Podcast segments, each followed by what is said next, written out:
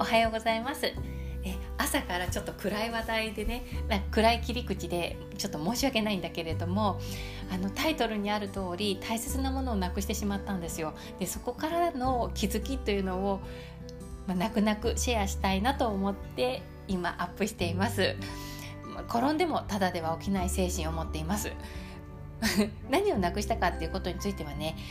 まだへこんでる最中なので割愛したいと思うんですけれども自分でも呆れるくらいのボンミスでなくしちゃったんですよ。いやいやいやいや当たり前やんそれなくすわっていうくらい軽率でした。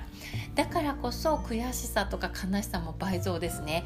だけどこれねすぐにピンときたんですよ。私最近家族がやった些細なミスをねすごく責めたんですね。そして長々と説教したんですよ。でまあそこには私なりの言い分もあるんだけれども言い過ぎましたし悪気のないミスだったにもかかわらずすごく責めたんですね。だからこれは完全な因果応報だなと思っています、えー、よくこちらのブログでもねまあ、合わせ鏡の法則自分にあるものが現象として起こっているっていうようなことはよくお伝えしています。今回もそれだと思います。家族のボンミスを責めた結果自らボンミスを犯して自らを責める羽目になってるという、えーと、そういうことが起こったんだと思います。まあ、この因果関係っていうのを証明することはできないんですけれども私が仕事にしている三名学では何事も原因となる縁つまり因縁ですね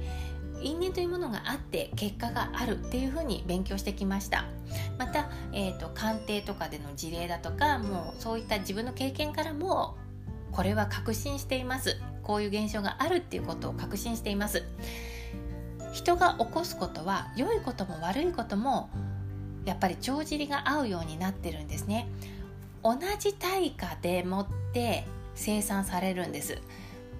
でまあ私のように同現象が起こって生産されるとは限らないんですね。同じ対価で生産されるんです。だから100円のお釣りをごまかしたちょろまかしたりとかしたら100円に相当する何らかの災いで生産されるっていうことがあるんです。また些細なことだったらその当事者の人生内で生産されるんだけれどもものすごい大事だったら家計内でバトンが渡されることもあります、うん。まあ、いずれにしても世の中っていうのはすごく平等になってるんだなっていうことですよね。この世は不公平だと私思ってきましたし、まあ、その辺はまだちょっと払拭できない部分もあるんですけれども三名学をなりわいにしていくつもそういった納得を超えて、まあ、少しずつこれ腑に落ちているようなところがあります。えー、まあそんな今日の話でしたが何か拾う点があれば嬉しく思います。ではまた。